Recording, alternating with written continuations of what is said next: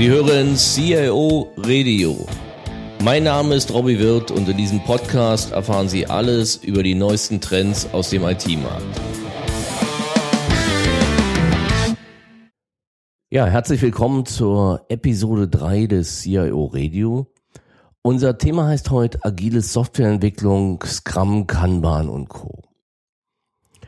Trotz immer besserer Standardsoftware wie SAP oder Microsoft und einem starken Trend zu standardisierten Cloud-Produkten wie Salesforce entwickelt nahezu jede IT-Organisation zusätzlich eigene Softwareanwendung. Der Grund sind meist fehlende Standardprodukte oder der Wunsch, damit innovativer als der Wettbewerb zu sein. Nach den allen uns bekannten Statistiken laufen aber mehr als 50 Prozent dieser Entwicklungsprojekte aus dem Zeit- und Budgetrahmen. 15 Prozent scheitern komplett. Wir kennen diese Zahlen alle und trotzdem nutzen nur wenige IT-Organisationen neue Methoden wie Scrum oder Kanban, um diese Situation zu verbessern. Daher wollen wir heute diskutieren, warum diese Methoden heutige Softwareprojekte planbarer und erfolgreicher machen und was CIOs tun müssen, um diese in ihrem Unternehmen einzuführen. Und dazu haben wir wieder einen Gast in der Sendung, Stefan Korsch. Ähm, Stefan, ja, du bist ja schon lange im Bereich agile Softwareentwicklung unterwegs. Aber bevor wir zu den einzelnen Themen kommen, vielleicht kannst du ein, zwei Worte zu deiner Person und deinem Werdegang sagen. Also ich habe äh, Maschinenbau studiert in Karlsruhe, Dippel-Ingmach. Ähm, und habe eigentlich während meinem Studium festgestellt, dass ich äh, mit der Softwareentwicklung viel besser neue Sachen erfinden kann als im Maschinenbau, weil ich ja brauche keine Werkstatt oder sonstige großen Gerätschaften. Äh, man kann das äh, von an jedem Ort der Welt machen und äh, kommt schnell zu Ergebnissen, wenn man halbwegs gut entwickeln kann. Habe dann 1995 meine erste Softwarefirma aufgemacht habe dort Auftragssoftwareentwicklung für einige Unternehmen gemacht, bin dann in die New Economy in Karlsruhe reingekommen, äh, so ja, 1997, 98 rum. Da gab es das ganze Thema E-Commerce, Internet wurde ganz gehypt. Wir haben natürlich eine AG aufgemacht damals, also ich nicht persönlich, aber mitgemacht und haben dort äh, ja richtig was weggerockt und haben uns immer gefragt, wieso können wir so schnell was auf die Beine stellen und warum tun sich die anderen so schwer damit? Das war irgendwie komisch. 2001 gab es dann das Agile Manifest.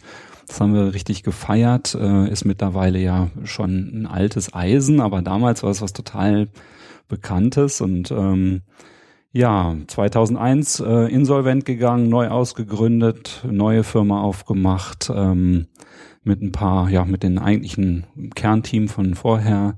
Das war Mentasys. Äh, wir haben das Thema ähm, Guided Selling betrieben, Reichweiten, Marketing-Geschichten, Preisvergleiche haben wir gebaut. Äh, die großen Preisvergleiche sind ja von uns versorgt worden mit Daten, haben auch eigene Portale gehabt bin dann 2006 nach einem 100% Sale-Out zur Verlagsgruppe Weltbit gegangen, habe den IT-E-Commerce verantwortet von der Verlagsgruppe.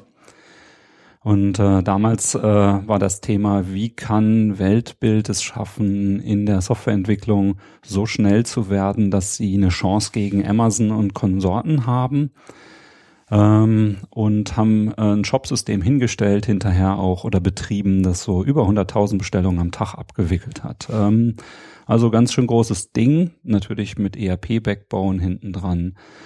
Ähm, 2012 bin ich dann nach Berlin gekommen und bin CIO der Kriegergruppe geworden und habe dort das Thema E-Commerce-Einführung von einem Shop im Möbelhandelbereich gemacht. Die Kriegergruppe ist Möbelhöfner, Möbelkraft, Möbelskonto sozusagen und haben dort für Höfner einen Shop eingeführt.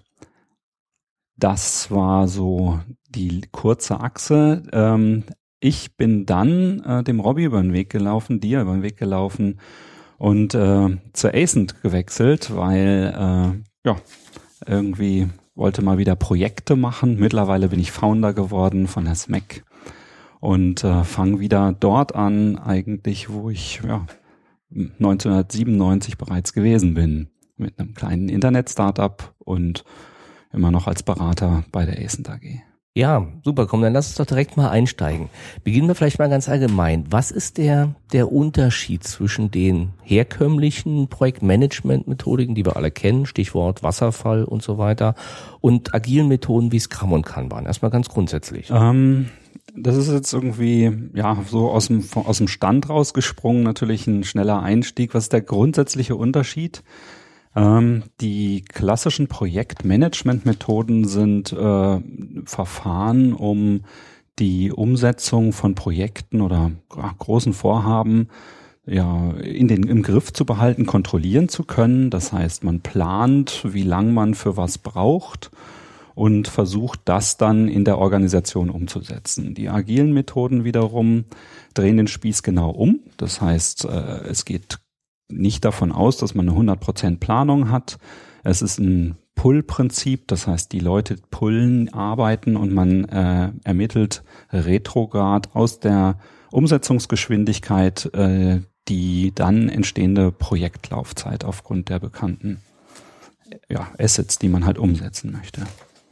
Also es ist eine Umdreh der Umdrehung der Verantwortung vom Push zum Pull und ähm, eine Verschiebung und Trennung der ja, äh, Verantwortlichkeiten. Das heißt, im agilen Umfeld gibt es nicht mehr sowas wie den Projektleiter und Teams, sondern es gibt äh, eher so, ja, was wie eine Gewaltenteilung, wie wir das in Deutschland auch haben, sowas wie judikative, exekutive, legislative, das heißt Product Owner, Scrum Master und solche Sachen, andere Rollen. Bevor wir dazu im Detail kommen, lass uns vielleicht nochmal zwei Sätze zu dem Scheitern äh, von Projekten verlieren oder diskutieren. Ich meine, die, die agilen Methoden treten ja mit dem, mit dem Versprechen an zu sagen, dass Scheitern ich sag mal, verhindern werden sie es wahrscheinlich nicht, aber zumindest weniger schmerzlich zu machen, einfacher zu machen.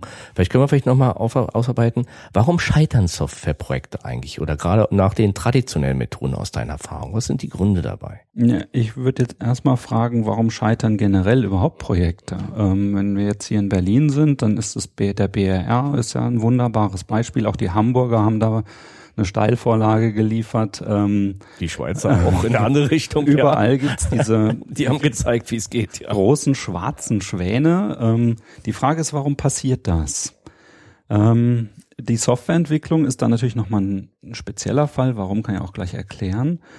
Ähm, es wird versucht, mit Gewalt etwas durchzudrücken, was vielleicht so gar nicht realisierbar ist.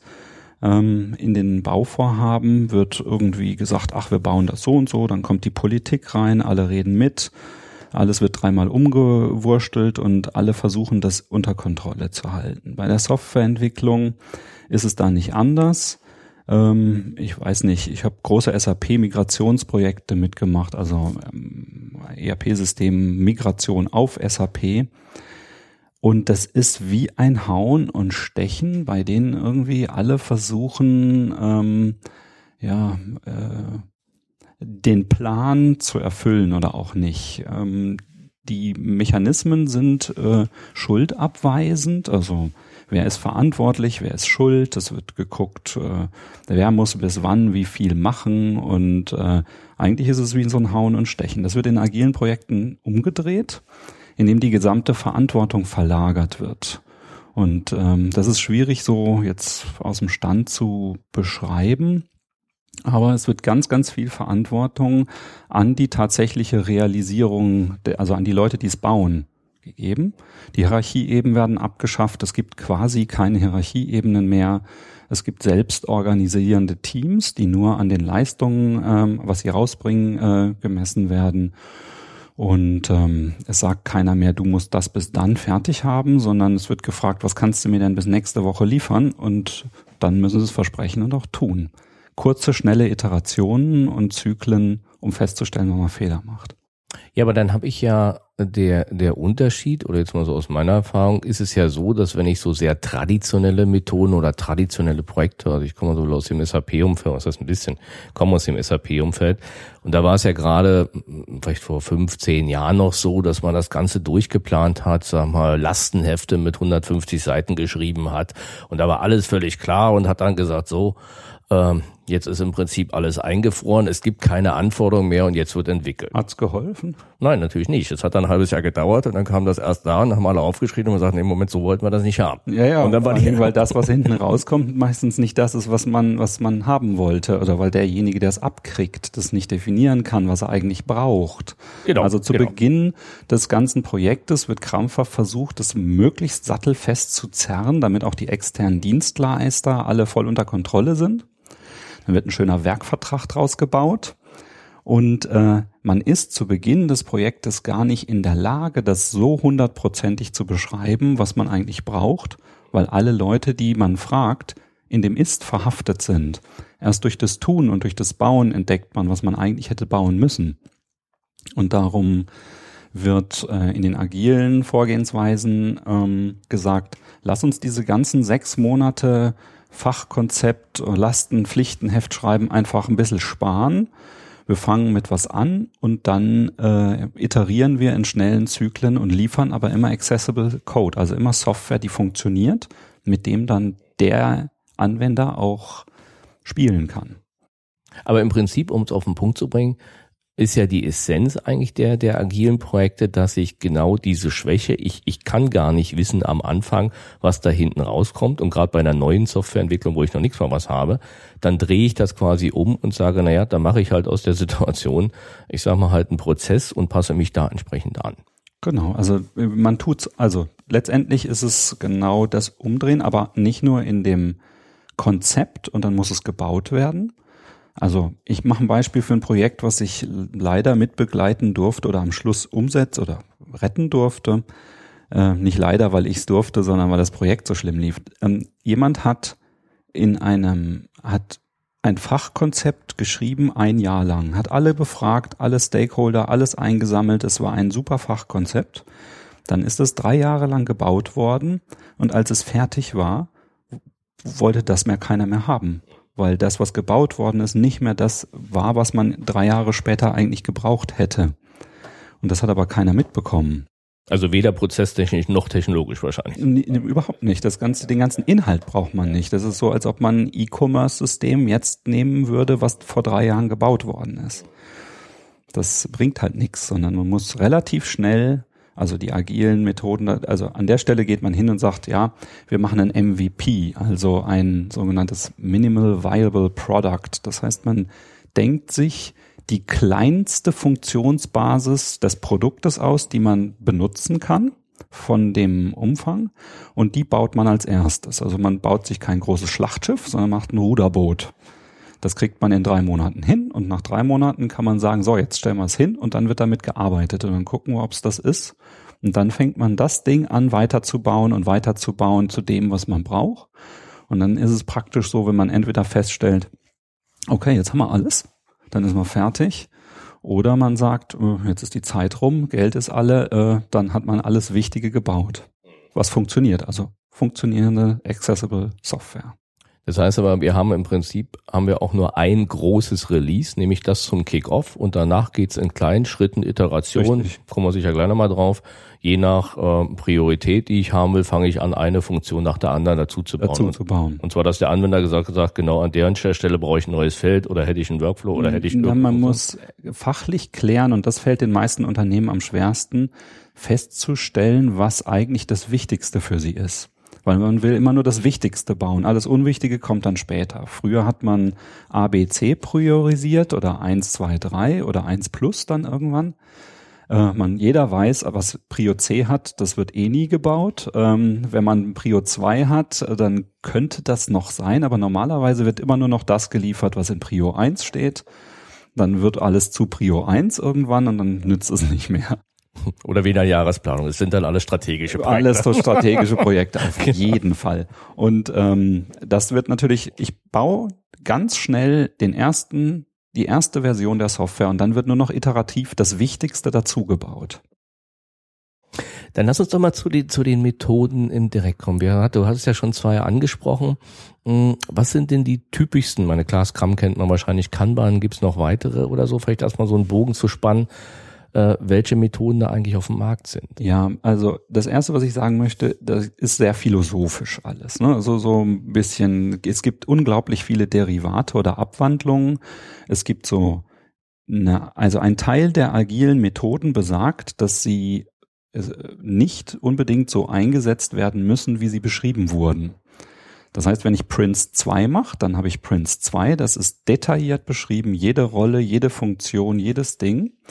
Während bei Agilen, bei Scrum zum Beispiel, gibt's dann so, ja, der ganze Prozess passt auf den Bierdeckel, weil das nur eine Grundmechanik beinhaltet, ein paar Rollen, ganz wenige. Und dann muss dieser Prozess für das Unternehmen oder den Einsatzzweck adaptiert und angepasst werden. Das heißt, in jedem agilen Prozess wird man Mechanismen finden, die sich damit beschäftigen, wie mache ich den Prozess besser. Also in einem Daily, ich weiß jetzt nicht, wie bekannt die einzelnen Schritte sind, gibt es die Fragen, drei Fragen jeden Tag an jeden Mitarbeiter, was habe ich geschafft, was mache ich bis morgen und was hat mich daran gehindert, gut und effizient zu arbeiten. Und dieses, was hat mich gehindert, Sache, da kümmert sich dann der Scrum Master drum, die muss aus dem Weg geräumt werden, denn warum soll man das, das muss weg. Und da soll sich nicht der Entwickler drum kümmern. Und so gibt's in jedem dieser Sachen. Derivate sind zum Beispiel Mischformen wie Scrumban oder Kanban mit Scrum-Elementen. Was es auch gibt, sind dann Techniken wie ähm, Pair-Programming und solche Sachen. Das heißt, ähm, im agilen Manifest ist schon festgeschrieben worden, dass nicht die Methode an sich oder die Tools das Wichtige sind, sondern dass man effizient, kommunikativ, schnell Ergebnisse und gute mhm. Ergebnisse liefert. Du hast das schon zweite Mal erwähnt, kannst du für die Zuhörer vielleicht kurz das äh, agile Manifest mal erläutern? Das ist ja jetzt, weiß gar nicht, 2001 ist das Ja, ja. Vor so drei Sätzen, dass jeder mal weiß, was es ist. Ja, kann ich. Können wir auch in den Shownotes dann verlinken. Ja, ich hatte vorhin schon kurz erwähnt, dass wir ja um die Jahr 2000-Wende rum äh, sehr stark darüber darum diskutiert haben, warum können wir in so einfacher und schneller Zeit Dinge bauen, also wirklich große Software-Sachen. Da sind ja riesen Projekte entstanden. Strato ist da entstanden, web.de und all diese Sachen. Wie kann man, wie kann das sein, dass wir das auf die Beine stellen? Und das hat in der ganzen Welt diskutiert und dann sind in Amerika so ein paar Leute haben sich zusammengesetzt. Kent Beck ist einer von denen und ein paar, also ganze Gruppe und haben sich darüber unterhalten, was, äh, was, was ist wichtig für uns in der Softwareentwicklung. Und dabei ist das agile Manifest rausgekommen und die fasst sich eigentlich in ein paar Kernsätzen zusammen. Also Individuen äh, und Interaktionen zählen zum Beispiel mehr als Prozesse und Werkzeuge. Oder funktionierende Software ist viel wichtiger als eine umfassende Dokumentation. Oder Zusammenarbeit mit dem Kunden mehr als Verhandlungen und reagieren auf Veränderungen ist viel wertvoller als äh, das Befolgen eines Plans. Äh, nicht, dass die anderen Dinge auch wichtig sind, einen Plan zu haben. Auch äh, der CIO oder die Unternehmen müssen ihre Kosten und Projekte im Griff behalten. Das ist ganz wichtig. Aber die Interaktion und die Kommunikation und das Anpassen an die Veränderungen der aus, und das Lernen aus den Erfahrungen sind essentielle Bestandteile davon. Und ähm, das ist in der klassischen oder in der damaligen IT- und Projektlandschaft, wo es sehr stark auf Kontrolle ging und wie kriege ich denn meine ganzen Schäfchen dazu, das zu machen, bis hin zu äh, ich muss die kontrollieren und ähm, Command and Control ist ja aus dem Taylorismus raus. Ähm, irgendwie die dazu kriegen, dass die endlich mal das machen, was sie eigentlich machen sollen. Und das ist äh, nicht der Ansatz in der Agilität. Dann lass uns doch vielleicht ein Stück konkreter werden. Ich meine, das ist natürlich ein weites Feld, aber vielleicht können wir die beiden Themen Scrum und Kanban äh, mal noch mal ein bisschen genauer beleuchten. Kannst du vielleicht mal so in kurzen Worten erklären, was der Prozess beim Scrum ist? Die Rollen hast du ja schon erwähnt. Äh, sag mal, das Vorgehen und, und was im Gegenteil, wie, wie Kanban funktioniert mhm. halt so. Also ähm, Scrum äh, ist ganz äh, klassisch so, das, oder das klassischste Merkmal ist, dass es äh, in Iterationen funktioniert. Das heißt, man überlegt sich einen festen Zeitraum von zwei bis sechs Wochen, ähm, der immer wieder gleich funktioniert. Das heißt, der Ablauf innerhalb dieses sogenannten Sprints ist immer gleich. Der fängt an mit einem Sprint Planning, dann wird gesagt, was wollen wir in den zwei Wochen oder in, in diesem Sprint schaffen. Dann wird das klein geklopft in Tasks, nämlich in, also ein Task muss man erledigen können in einem Tag. Dann äh, wird gesagt, okay, das schaffen wir, das nehmen wir uns vor, Chaka, dann geht's los. Jeden Tag ähm, setzen sich die alle Entwickler zusammen, sprechen darüber, was habe ich geschafft, was nicht. Das ist das Daily, hatte ich schon gesagt. Und am Ende wird geliefert. Und zwar funktionierende Ergebnisse, die man dem Kunden dann präsentiert und sagt, guck, das haben wir versprochen und das haben wir auch geschafft zu bauen, das haben wir nicht hingekriegt, weil. Und dann geht das ganze Spiel wieder von vorne los. Das heißt, die Iteration ist unglaublich wichtig. Bei Kanban ist es. Warte mal ganz kurz, ja. bleib, mal, bleib mal bei Scrum, dass wir vielleicht nochmal die Rollen erklären. Im Prinzip, wir haben ja ähm, das eine Thema, vielleicht also nochmal ein bisschen das Backlog nochmal erklären. Mhm. Und die Iteration, was du ja sagst, ist ja, dass nach jeder Iteration kommt ja der Kunde, also der, mhm. der Product Owner rein und guckt sich das an. Vielleicht sag mal noch ein paar Worte zu den Rollen. Okay, also im äh, Scrum gibt es drei Rollen, Kernrollen. Das ist der Product Owner, der den ROI verantwortet von dem Produkt, der die Produktvision vertritt und sagt, das ist das, was wir bauen wollen. Das ist der Grund, warum wir bauen wollen. Das ist das Ziel, was das Ding hinterher tun können soll. Und ich bin in der Lage zu sagen, was ist wichtig und was ist unwichtig. Oder nicht, was ist nicht ganz so wichtig. Alles, was unwichtig ist, sage ich. Der verantwortet das Ergebnis und die Vision und den ROI, den Nutzen. Dann gibt es das Team, das setzt das um, was gefordert ist. Ein Team sollte möglichst interdisziplinär sein, also alle Kompetenzen beinhalten, die man braucht, um dieses Produkt oder diese Vision zu bauen oder umzusetzen. Und dann gibt es den sogenannten Scrum Master. Der ist der Herr der Prozesse und der Abläufe. Der ähm, kümmert sich darum, dass äh, sich alle an die vereinbarten Regeln halten. Der guckt, dass die Leute zu den Terminen kommen.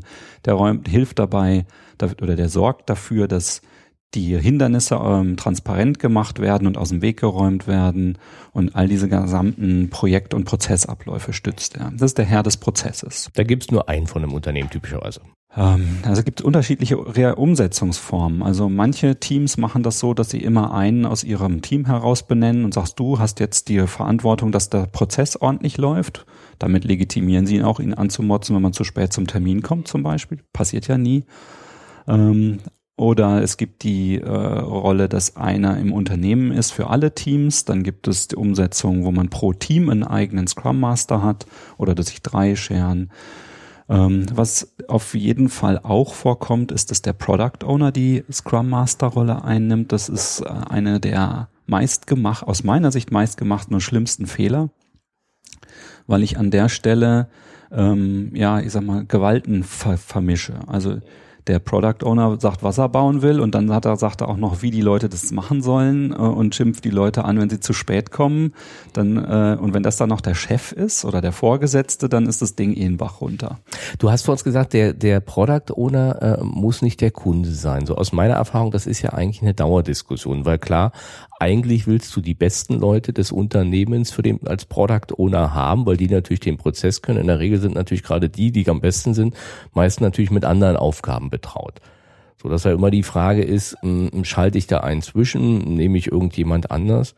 Vielleicht kannst du dazu noch mal ein bisschen, wie deine Erfahrungen in dem Bereich sind. Also, im, im, wenn ich da noch ein Stück ausholen darf, ja, also wie löst ein normaler oder in der Regel ein CIO das Problem, dass alle möglichen Fachbereiche Anforderungen an seine IT stellen.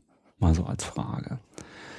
Alle kommen auf seine Leute zu und die bauen dann immer irgendwas. Das geht überhaupt gar nicht, weil die Kontrolle verloren geht. Also schaltet er sich irgend so eine Projekteinheit dazwischen. Die Fachbereiche müssen mit diesem Projekteinheit reden und die kommunizieren dann nach intern, was umgesetzt werden soll.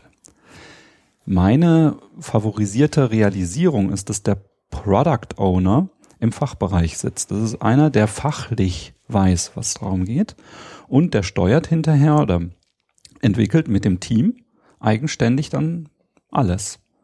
Damit sitzt der CIO so ein bisschen nebendran. Da fühlt sich so ein bisschen äh, lost. Und wenn er dann von einem Geschäftsführer gefragt wird, was macht denn deine IT gerade, kann er nur sagen, ja, weiß ich auch nicht, aber ich weiß, sie machen es gut. Ähm, das ist ein bisschen schwierig. Ähm, ja, aber es ist ja, ist ja ein Lernprozess. Ein, kommen wir ja nochmal. Genau. Und so, ich würde ähm, es äh, so empfehlen, dass äh, man denjenigen etabliert oder als Product Owner nimmt, der tatsächlich eine Vision und eine Triebkraft für das Produkt, für das Ergebnis hinterher hat. Und zwar nicht, wie es technisch umgesetzt wird, sondern für das Wie, was da hinterher bei rauskommt, der den Business Value kennt, der auch brennt für das Thema und vor den Leuten stehen kann und sagen, wir müssen das jetzt hinkriegen. Ich weiß, ihr kneift alle gerade die Arschbacken zusammen, aber das muss fertig werden und ich finde das so toll, weil das ist total wichtig fürs Unternehmen. Der muss auch in der Lage sein zu sagen, diese Funktion die ist mir jetzt nicht so wichtig, auch wenn das halbe Unternehmen heult fachlich. Das heißt, er muss eine gewisse ja, Kraft im Unternehmen haben, wenn das irgend so ein, ich sag mal, ähm, ja, Läuf, Läufer ist, also ich sag mal, ich will jetzt keine Schimpfworte nehmen, also irgendjemand, der nicht so viel Durchsetzungskraft hat im Unternehmen, dann wird er sich totlaufen. Das heißt, ich würde immer einen im Fachbereich nehmen und einen, der genug Power hat und eine Vision für das Produkt, der es auch braucht, das Ergebnis. Ja klar. Und, und der es eben, wie gesagt, gerade bei, bei großen Themen einfach auch durchsetzen, durchsetzen kann. kann weil, weil das, das ist ja auch, ich sag mal so, die, die Hälfte ist ja die Technik, die andere Hälfte ist Erwartungsmanagement und Change Management, weil jede Änderung. Ja, Moving Targets ist da das Wort, ne? Ähm, das ist immer so, dass unglaublich viele Anforderungen kommen, alle wollen alles. Und in dem Moment, wo man die Menschen fragt und was gebaut werden soll, die viele, viel, viel Steuerfeuer ist, den Fokus zu finden oder die Schwierigkeit auf das, was wirklich gebraucht wird. Ich habe viele und, und auch mit der ASEN schon viele Gespräche geführt, also nicht mit der ASEN, sondern im, im, in meinem Job, wo das Thema ist, äh, ja, wir brauchen, wir sind so besonders als Unternehmen und das alles ist total besonders. Und wenn man dann drei Stunden drüber rumdiskutiert, stellt man fest, ein Standard ERP tut's auch mit äh, eine, vielleicht einer kleinen Anpassung hier oder da. Ähm, das sehen die Menschen aber nicht, weil die ja sehr stark an ihre Besonderheit von vielen Geschäften war. Sag mal abschließend vielleicht, ähm, bevor wir zum Kanban kommen, noch was zum Thema Backlog. Also wir hatten ja schon gerade Anforderungen, klar, es ist ja meist so, dass ja deutlich mehr Anforderungen erstmal kommen, ähm, die, die ich ja nicht auf ein äh, Thema umsetzen kann. Wie sind deine Erfahrungen da? Ähm, also nochmal vielleicht das von der Mechanik her. Ähm, klassischerweise geht man hin und macht das Pflichtenheft, da steht alles drin, was umgesetzt werden soll. Also das ist der Versuch. In der Scrum-Methodik oder generell agil sagt man, wir wissen eh nicht, was wir alles noch machen können. Das heißt, wir machen eine lange Liste und schreiben erstmal alles auf, was uns einfällt. Da gibt es bestimmte Techniken, um das zu machen. Und dann sammelt man alles ein, was getan werden muss an einzelnen Schritten. Und ähm, dieses, diese Dinge werden gesammelt in einem sogenannten Backlog. Da liegen alle Dinge drin, die man denkt tun zu müssen und äh, werden dort sortiert der Reihenfolge. Oben steht das Wichtigste, unten nach unten wird's immer nicht ganz so wichtig und je weiter unten, desto weiter weg. Und es wird immer von oben abgearbeitet, was oben drauf steht. Und dieses Backlog ist quasi der Inhalt von allem, was man tun muss. Das ist das wachsende Pflichtenheft über die Zeit.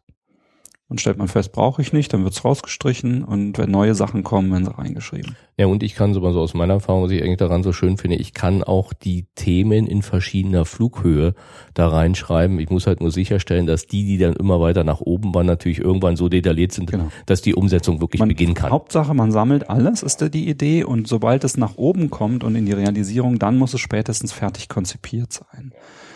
Ähm, denn auch da wird man erst wissen, was man eigentlich konzipieren muss, genau. Ja, die werden meistens sind die ersten Themen relativ grob. Ich brauche eine Funktion, in der ich sehen kann, dass mir keine Pakete oder Bestellungen verloren gehen. Bumm. Das ist erstmal alles. Was heißt denn das? Und dann fängt man an, das klein zu klopfen. Da gibt es dann unterschiedliche Worte dafür, Epic und Story und Task, da müssen wir jetzt nicht drauf eingehen, aber klein zu klopfen und umzusetzen. Aber wichtig ist, alles, was man hat, wird da reingesammelt und wird immer von oben weggearbeitet. Ja, dann lass uns doch mal zum Kanban kommen. Wie funktioniert Kanban? Scrum hat eine sehr starke Iteration. Kanban funktioniert eher wie so ein kontinuierlicher Fluss. Das heißt, ähm, man plant nicht in echten Iterationen einen Sprint, sondern man hat vorne einen Eingang, wo alles drin ist, wieder so ein Backlog. Alle Dinge, die man tun muss, stehen da drin und dann zieht man die Themen, die man tun will, von einer Stufe in die andere, also wie so durch so Swimlanes getrennt. Äh, in einen Schritt Konzeption, danach in einen Schritt Freigabe, danach in einen Schritt äh, technische Umsetzung, danach äh, Integrationstest oder äh, erstmal Funktionstest, Integrationstest und danach auf erledigt. Das heißt, man hat bestimmte Arbeitsschritte, die man mit Dingen nacheinander tun muss, die sind immer gleich für alle Dinge. Und jeder, der frei ist und was tun kann, nimmt sich links einen Task weg oder eine Aufgabe und tut die dann in die Konzeption und so geht das Ding eins nach dem anderen weiter. Das heißt, es fließt eher kontinuierlich. Gibt es eine vergleichbare Rolle wie den Product Owner, also jemand, der das priorisiert? Gibt's auch, denn der Eingang wird vorne priorisiert. Das heißt, auch dort gilt die Regel, was am weitesten oben steht, wird als nächstes gezogen ähm, wobei die Mitarbeiter pullen. Es wird nicht gesagt, du, Schorsch, machst jetzt das bis morgen, sondern äh, der Product Owner hat lediglich das Recht dafür zu sorgen, dass das Ding sortiert ist und das wichtige Zeug oben steht. Der Mitarbeiter hinterher, der ähm, sagt, ich bin jetzt frei, nimmt sich so einen Task weg von oben und schiebt den dann durch dieses Kanban-Board durch, durch die einzelnen Schritte, die die er machen kann. Und das Kanban-Board, also ich kenne, das sieht ja immer aus wie so eine Plantafel genau. oder so mit, was ich, roten, grünen, gelben Klebenzettel oder wie die meisten das machen. Das Kanban-Board zeigt mir dann eben, ja, wenn das Projekt in irgendeiner Stelle sich, sag mal, die gelben oder was ich, Grünzettel knubbeln, dann merke ich halt, Achtung, an der an der Stelle gibt es irgendwie, entweder gibt es ein konzeptionelles Problem, wenn die alle nicht über die Konzeptionsphase hinauskommen. Also offensichtlich ist ja irgendwas nicht beschrieben. Ja, man macht das über Einschränkungen. Das heißt, man macht eine künstliche Einschränkung. Das heißt, man sagt, in jeder Swimlane dürfen nur eine bestimmte Anzahl Tasks, also Tickets drin liegen. Und wenn man sagen sagt, die in, in der Konzeption dürfen maximal fünf sein, dann darf kein neues reingeschoben worden, bevor nicht eins rausgenommen wird. Und dadurch wird sehr schnell transparent, an welchen Stellen eigentlich Bottlenecks sind wo kommt man nicht weiter, man kommt im Testen nicht weiter, warum kommt man nicht weiter, dann müssen die anderen, dann gibt es wie so ein Stau auf der Autobahn. Und die anderen müssen dann gucken, dass sie denen helfen, die testen, damit es Durchsatz gibt. Also Kanban ist eine Durchsatzoptimierungsstrategie, häufig für einen Betrieb sehr gut geeignet, kleine, atomare, plötzlich auftretende Sachen während Scrum mehr in so Projektmechaniken oder Langzeitproduktentwicklung, also kontinuierliche, permanente Produktentwicklung eingesetzt wird, wo ich Konzeption und dann Umsetzung habe und wo es mir wichtiger ist, dass ich so einen quasi stabilen Zustand erreiche. Heißt im Prinzip, das Unternehmen durchaus auch zwei oder beide Verfahren Sollten parallel. Sie, auf jeden Fall. Ja. Ja, ich, ich kenne die vielleicht so aus, aus der SAP-Welt kommt ja auch mal die Frage, oh, wir müssen ja agil, nehmen wir Scrum für SAP. Äh, und da hat man eigentlich genau die Situation, weil natürlich ich, ja, oder ich weiß nicht eine SAP, generell kann auch eine Salesforce sein, ich habe ja ein vorgefertigtes Standardsystem. Das heißt, ich habe ja kaum wirklich große Entwicklung. Das meiste, was ja gerade im SAP-Umfeld passiert, äh, sind ja Sachen, die, was ich mein User-Exit und Anpassung oder was ich im Plausi-Check und so weiter. Und da passt natürlich das kann dann deutlich besser äh, als das Print, weil auch die Leute, ich habe ja meist auch nicht, was ich, fünf Entwickler vor Ort sitzen und die sitzen verteilt und machen das nach verschiedenen Zeiten. Genau, also wie gesagt, es ist äh, eher Durchsatzoptimierung, die dahinter steht und äh, es ist sehr gut geeignet für kleine, äh, plötzlich auftretende Geschichte. Also alle Betriebsthemen sind wichtig, aber auch kleine, ich sag mal so, kleine Changes und solche Sachen. Ähm, dafür ist es hervorragend geeignet. Ja, kommen wir mal, bevor wir vielleicht zum, zum Abschluss dann kommen, zum Thema Einführung dieser Systeme, noch eine Frage, die natürlich immer kommt. Ich meine, jeder CIO steht ja vor der Situation, dass er jährlich sein Budget ähm, rechtfertigen muss, sagen wir, Projekte entsprechend planen muss, Kostenschätzung abgeben äh, muss. Ähm, klar, da hat natürlich in der Vergangenheit zumindest ich sag mal, unser Wasserfallmodell ja eine vermeintliche Sicherheit geliefert, weil da gab es ein riesen Pflichtenheft, 200 Seiten, hat dann irgendeiner einen Preistag rangeklebt eigentlich wohl wissend, dass das ja auch nur mehr oder weniger eine grobe Schätzung ist. Aber wie ist deine Erfahrung oder was sollten CIOs tun, um, hm, sagen wir, einerseits sicherlich klar, bei Einführung der agilen Methoden trotzdem, sag mal, Budgets, Kostenschätzung abzugeben?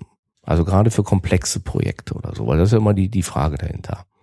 Also sehr lustige Diskussion oder Sache diskutiere ich seit, ich weiß nicht, immer, es kommt immer das Gleiche. Kann man denn dieses das agile Zeug, wo die alle so völlig anarchisch durcheinander wursteln, äh, planen und abschätzen, weil die machen ja alle, was sie wollen. Das passt, ist ja nichts geplantes. Scheint zumindest so. Es scheint nach außen so. Ja. Nach innen drin ist es viel brutaler und viel stringenter als jede Projektmanagement-Methode, die ich sonst bis jetzt gesehen habe. Na, weil kurz dazu, weil der Einzige, der Einzelne sich nicht verstecken kann. der Einzelne ist, kann sich, keiner kann sich verstecken und ähm, man hat natürlich so Sachen wie Gruppendynamik. Das heißt, das Team verspricht als Team eine Lieferung am Ende und wenn der Schorsch jetzt hingeht und sagen wir mal so lieber in der Sonne liegt, dann findet das Team das doof und das regelt das schon alleine, dass der Schorsch das nicht ordentlich macht. Ähm, da geht's jetzt nicht einen, der dann losgeht und sagt, die haben einen Plan nicht eingehalten. Ist es, ist es planbar von Budget und von, von Laufzeiten her? Ja, ganz klar muss ich sagen, es ist total planbar und das glaubt man nicht, aber es ist so. Ähm, auch wenn man am Anfang mit etwas startet, wo man nicht genau weiß, was man alles bauen muss. Ähm, die Projekte, sowohl klassisch als auch agil, entstehen ja ganz anders meistens. Das heißt, irgendjemand sagt, ich brauche in einer bestimmten Zeit für ein bestimmtes Geld irgendetwas. Also ich habe selten gehört, dass man sagt, äh, ich habe so viel Geld und ihr habt so viel, wie ihr wollt und ihr habt so viel Zeit, wie ihr wollt und ähm, überlegt euch mal, was ihr bauen könnt, sondern irgendwie kommt es meistens mit Budget und mit Zeit. Damit ist quasi so ein, so ein Timebox-Ding da. Wobei du hast, Moment, muss ich dazu hören, du hast natürlich schon die Situation, dass ich eine Altsoftware habe, so Standardthema, irgendwie 15 Jahre alt, am Ende des Lebenszyklus weiß auch jeder, ist auch nicht mehr zu retten, zu sagen, ja, was machen wir jetzt? Wenn wir jetzt neu schreiben, dann ist ja schon die Frage, was heißt das eigentlich, wie lange dauert das, was kostet das? du hast ja auch Situationen, wo es nicht klar ist, wo man einfach die Zahl haben will, um überhaupt erstmal zu entscheiden, welchen Weg gehen wir denn? Nehmen wir eine Kaufsoftware, entwickeln wir doch wieder selber oder sowas. Aber das ist ja alles vor dem Projekt eigentlich, ne? Ja, aber wie, wie mache ich das? Wie kriege ich eine Zahl? Also das mache ich so, wie ich es immer mache. Ich schätze. Ich gehe hin als äh, Projektverantwortlicher, ich hole mir die Leute zusammen, die ich brauche, und dann setzt man sich hin und erarbeitet, was man machen will. Erstaunlicherweise ähm, wissen die, ist es relativ schnell klar, was man alles so machen will und wie groß das ist. In der agilen Vorgehensweise gibt es sowas wie ein Magical Estimation und die Schätzmethoden gehen nach Komplexitäten zum Beispiel und nicht nach Personentagen. Und äh, es gibt ne, ja, Vorgehensmodelle, wo wir 400 Personen Tage große Projekte in zwei Stunden durchgeschätzt haben. Ähm, hat das einen Anspruch auf hundertprozentige Genauigkeit? Nö. Aber es gibt eine ungefähre Dimension. Und äh, wenn wir jetzt zurückgehen an das ganz Anfang von unserem Gespräch, äh, wie viele Projekte treffen tatsächlich ihr Budget, dann ist die Anforderung in der agilen Methode, dass man sagt, naja, wenn ich so plus minus 30 Prozent treffe, dann ist das schon ganz okay, wenn ich mir dazu die Zeit spare und früher anfangen kann. Äh, in der Umsetzung selber werde ich konkreter. Sobald ich anfange zu bauen, kriege ich sowas rein, was sich da Velocity nennt. Das heißt, die Lieferleistung der Teams und die Umsetzungsgeschwindigkeit und daraus extrapoliere ich dann eigentlich, was mich, wann ich fertig werde und ob das passt mit meinem Plan und kann so quasi nach zwei, drei Iterationen oder Sprints weiß ich ziemlich genau, wo ich hinten rauskomme. Das heißt, ich habe einen schnellen, eine schnelle Verifikation der Schätzung. Ja gut, ich, ich überlege gerade, wenn ich jetzt mal so in meiner Welt oder Erfahrung der SAP-Projekte, da ist das ja auch nicht anders. Wenn du eine große SAP-Einführung machst, jetzt mal Pflichtenheft hin und her, da guckst du halt mit einer Erfahrung rauf und sagst halt, okay, kostet 2,5 bis was weiß ich, mhm. drei Millionen. Wir schätzen so und so genau, viele Leute so. und dann muss man gucken. Das Wichtige ist, dass dass wir in unserem Wertemodell drin haben, ganz tief verankert, dass man zum ordentlichen Schätzen ordentlich viel arbeiten muss. Wenn ich schnell schätze, dann ist das irgendwie nicht valide. Dann sagen die, das hast du jetzt halt mal so hingeraten. Aber da sitzen ja Experten, die wissen, was sie tun. Die haben das meistens schon häufig gemacht. Und das Bauchgefühl ist da das Ding, was sehr schnell sitzt. Ist es ein kleines Ding, ein mittleres, ein großes? Hat es viele Vernetzungen? Ist es ein viel Auseinanderbau? Und dann kommt es sehr schnell dahin, dass die man sich sagt, okay, ist ungefähr so ja. und so lang. Sechs Monate Laufzeit, so groß, fünf Leute brauche ich, kriege ich hin. Ja, ist wie mein SAP-Beispiel, läuft eigentlich ähnlich. Aber dann trotzdem, vielleicht nochmal eine Frage dazu. Es gibt ja häufig die Situation, wo du zeitlich einen harten Anschlag hast. Also ich sag mal, der Go Live eines Startups äh, oder irgendwie neuer E-Commerce-Shop oder irgendwas, den du launchen willst und so weiter. Ähm, mal abgesehen von dem Budget, da hast du ja eigentlich nur, kannst ja nur an der Funktionalitätenschraube drehen. Also wenn der da ist und man committet sich, sagt, okay, wissen wir nicht, aber was ich in anderthalb Jahren am 1.1., was ich 2018, gehen wir live. Das ist ja super, weil du hast ja alle Sachen gebaut, die du brauchst. Du bist eigentlich viel vorher schon mit deiner Software da. und weißt sehr schnell, äh, was du tatsächlich an Funktionsumfang dann hast. Du musst dich hinterher nur entscheiden, reicht mir das oder reicht mir das nicht? Und ich habe es eigentlich nicht erlebt, dass es nicht reicht. Die meisten Projekte, wo, also ist jetzt, was wir zum Beispiel haben, ist, kann man klassische Vorgehensmodelle mit agilen verbinden. Aus meiner Zeit bei Weltbild war das so, dass das SAP-Ablöseprojekt ist ganz klassisch geplant gelaufen. Der E-Commerce-Bereich ist komplett agil gelaufen. Und es gab am Anfang große Unsicherheit. Kann man denn dieses ordentliche, planbare SAP-Projekt mit so einem Hudelhaufen, der einfach vor sich hin, weil die müssen ja hinterher gleichzeitig fertig werden. Also äh, ERP, SAP ohne das Shop-System geht ja hinterher nicht. Äh, das geht wunderbar. Denn äh, das, was man Milestones nennt in einem großen Projekt, das entsteht automatisch durch die Iterationen und man taktet die so, dass immer die Liefertermine von den Sprints auf die Milestones laufen und dann äh, liefern die wunderbar zusammen.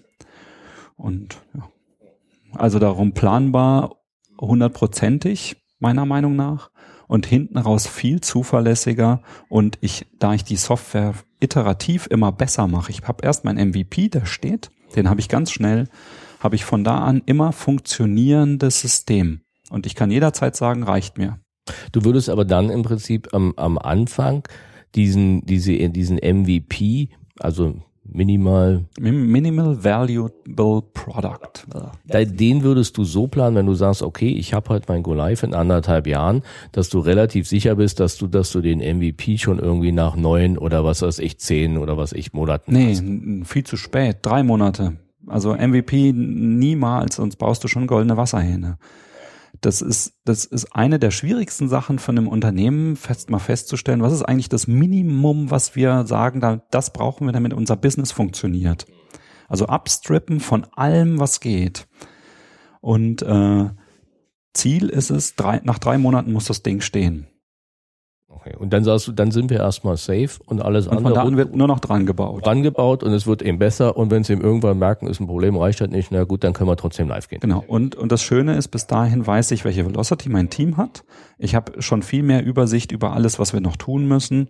Wenn die Dinger geschätzt sind, kann ich eine genaue Prognose machen, wann man fertig wird. Wo du gerade noch so sagtest, der ja ein SAP klassisch, wo bei meiner Erfahrung ist, dass du auch SAP-Projekte nach der Methode deutlich effizienter durchsteuern Auf jeden kannst. Fall. Aber das ähm, will ich, ich will nicht sagen, SAP-Projekte kann man damit nicht machen sondern äh, es war bei Weltbild so, dass es so gemacht wurde, dass man hat einen Integrator, der hat das nach seiner Methode so gemacht, wie das halt so ist äh, man kann mit, mit dieser agilen Methode alles machen. Genau, genau, das würde ich damit sagen. Also das soll man vielleicht mal einen separaten Podcast machen, äh, aber sicherlich auch da führt eine Änderung. Also auch da sind diese Lastenhefte oder was von irgendwie 200, 300 Seiten mittlerweile auch Vergangenheit. Ja gut, dann, dann lass uns mal zur letzten Frage kommen. Ähm, dem was, was kann der CIO oder was sollte der CIO tun, um das einzuführen? Also er, er hat ja die Problematik, dass er einerseits ähm, sag mal, die Effizienz seiner Entwicklungsabteilung, seiner, seiner ja auch meinetwegen Applikationsabteilung steigern will. Auf der anderen Seite, wie du auch gesagt, erklärt hast, ist das natürlich kein reines Thema, was innerhalb der IT. Vieles läuft sogar aus. Was ist denn deine Erfahrung? Ich meine, klar, wer treibt's? Es wird wahrscheinlich kaum, der Fachbereich wird kaum die Einführung von agilen Methoden treiben. Also insofern fängt sie ja schon beim CRO an. Aber wie sind denn deine Erfahrungen, was er machen soll, um das Thema im Unternehmen durchzukriegen? Also ähm, ich erzähle mal, bevor ich zu dem, was er machen sollte, ähm, kommen, erzähle ich mal, was ich so gesehen habe von verschiedenen Dingen. Ähm, ich habe unheimlich viele Dinge entstehen sehen, wo das eigentlich äh, bottom-up kam. Das heißt, die Mitarbeiter selber haben angefangen, sich in ihren kleinen Einheiten selbst so zu organisieren, um ihren Arbeitsablauf besser in den Griff zu kriegen. Äh, dann war das nicht weit verbreitet, sondern einer fing an, dann fing das nächste Team an und dann geht es so, das pflanzt sich dann so fort. Dann habe ich äh, auch schon häufiger erlebt, dass ähm, eine, ja, ich sag mal, ein Fachbereich kommt und sagt, hey, ich habe eine tolle Vision gesehen irgendwo, Palo Alto geht total super. Ähm, das machen wir jetzt, jetzt werden wir agil. Das hat meiner, also habe ich selten gesehen, dass es tatsächlich funktioniert. Wenn das funktioniert, dann, wenn es tatsächlich top-down kommt, dann muss es je höher es hängt, desto besser. Also wenn es der CEO macht, ist es am allerbesten, weil der will die will, will eine gesamte Organisation danach laufen haben. Der IT-Leiter ist meistens nur ein Teilbereich der gesamten Organisation. Und wenn er jetzt anfängt zu sagen, ich möchte gerne nach agil entwickeln, nach agilen Methoden, greift er in die gesamten Abläufe des Unternehmens ein. Die gesamte Art, wie eingesteuert wird, die gesamte Art, ja, wer sich um was, wie die Verantwortung für was da ist. Ähm, und das ist ein sehr, sehr zäher Prozess. Ähm, ich persönlich als CIO würde mir das dreimal, ich war ja auch CIO, würde es dreimal überlegen, ob ich das einführe tatsächlich. Ähm, da ist es eher sowas wie, ähm, man guckt und sucht dafür, ob man Leute findet in den ähm, in dem mittleren Management, die sagen, oh, das wollen wir gerne mal so machen und etabliert eine Einheit, die danach arbeitet. Also quasi ein Piloten. Piloten. Man fängt immer mit einem Piloten an, an der Stelle. Und dann redet man darüber, wie man das machen will und wie man das integriert wird. Und dann guckt man den Piloten an. Und in dem Moment, wo der Frucht, Früchte trägt und tatsächlich, hups, das geht ja super, dann kommt die Phase, wo man sagt, ach, lass uns das doch mal ein bisschen ausweiten äh, das Thema eher so, ah, ihr habt Interesse dran, ich unterstütze euch, äh, lass uns mal einen Piloten machen und damit starten wir. Und ein Projekt zu machen. Und ein dann. Projekt dann danach zu machen mit so einer kleinen Einheit, die das ausprobieren. Und die werden dann rumrennen und werden sagen, oh, das ist, ey, das geht ja so Schmitzkatze gut. Äh, wollt ihr das nicht auch so machen? Ja, Stefan, damit sind wir am Ende. Ich versuchen wir nochmal, das die Gesagte zusammenzufassen, weil es ja doch eine ganze Menge Stoff war. Ähm, wir haben zum einen, glaube ich, hat die Diskussion gezeigt, dass das Thema agile Methoden ähm, heute einen Reifegrad erreicht hat, dass es nicht nur für große Software-Factories geeignet ist, sondern durchaus auch ja der mittleren, kleineren IT-Abteilung oder IT-Organisation, die da das eine oder andere Stück Software entwickelt, die Möglichkeit bietet, ihre Projekte in dem Bereich planbarer und vorhersehbarer zu machen. Wir haben zwei grundsätzlich, wahrscheinlich die beiden bekanntesten Methoden diskutiert, Scrum und Kanban.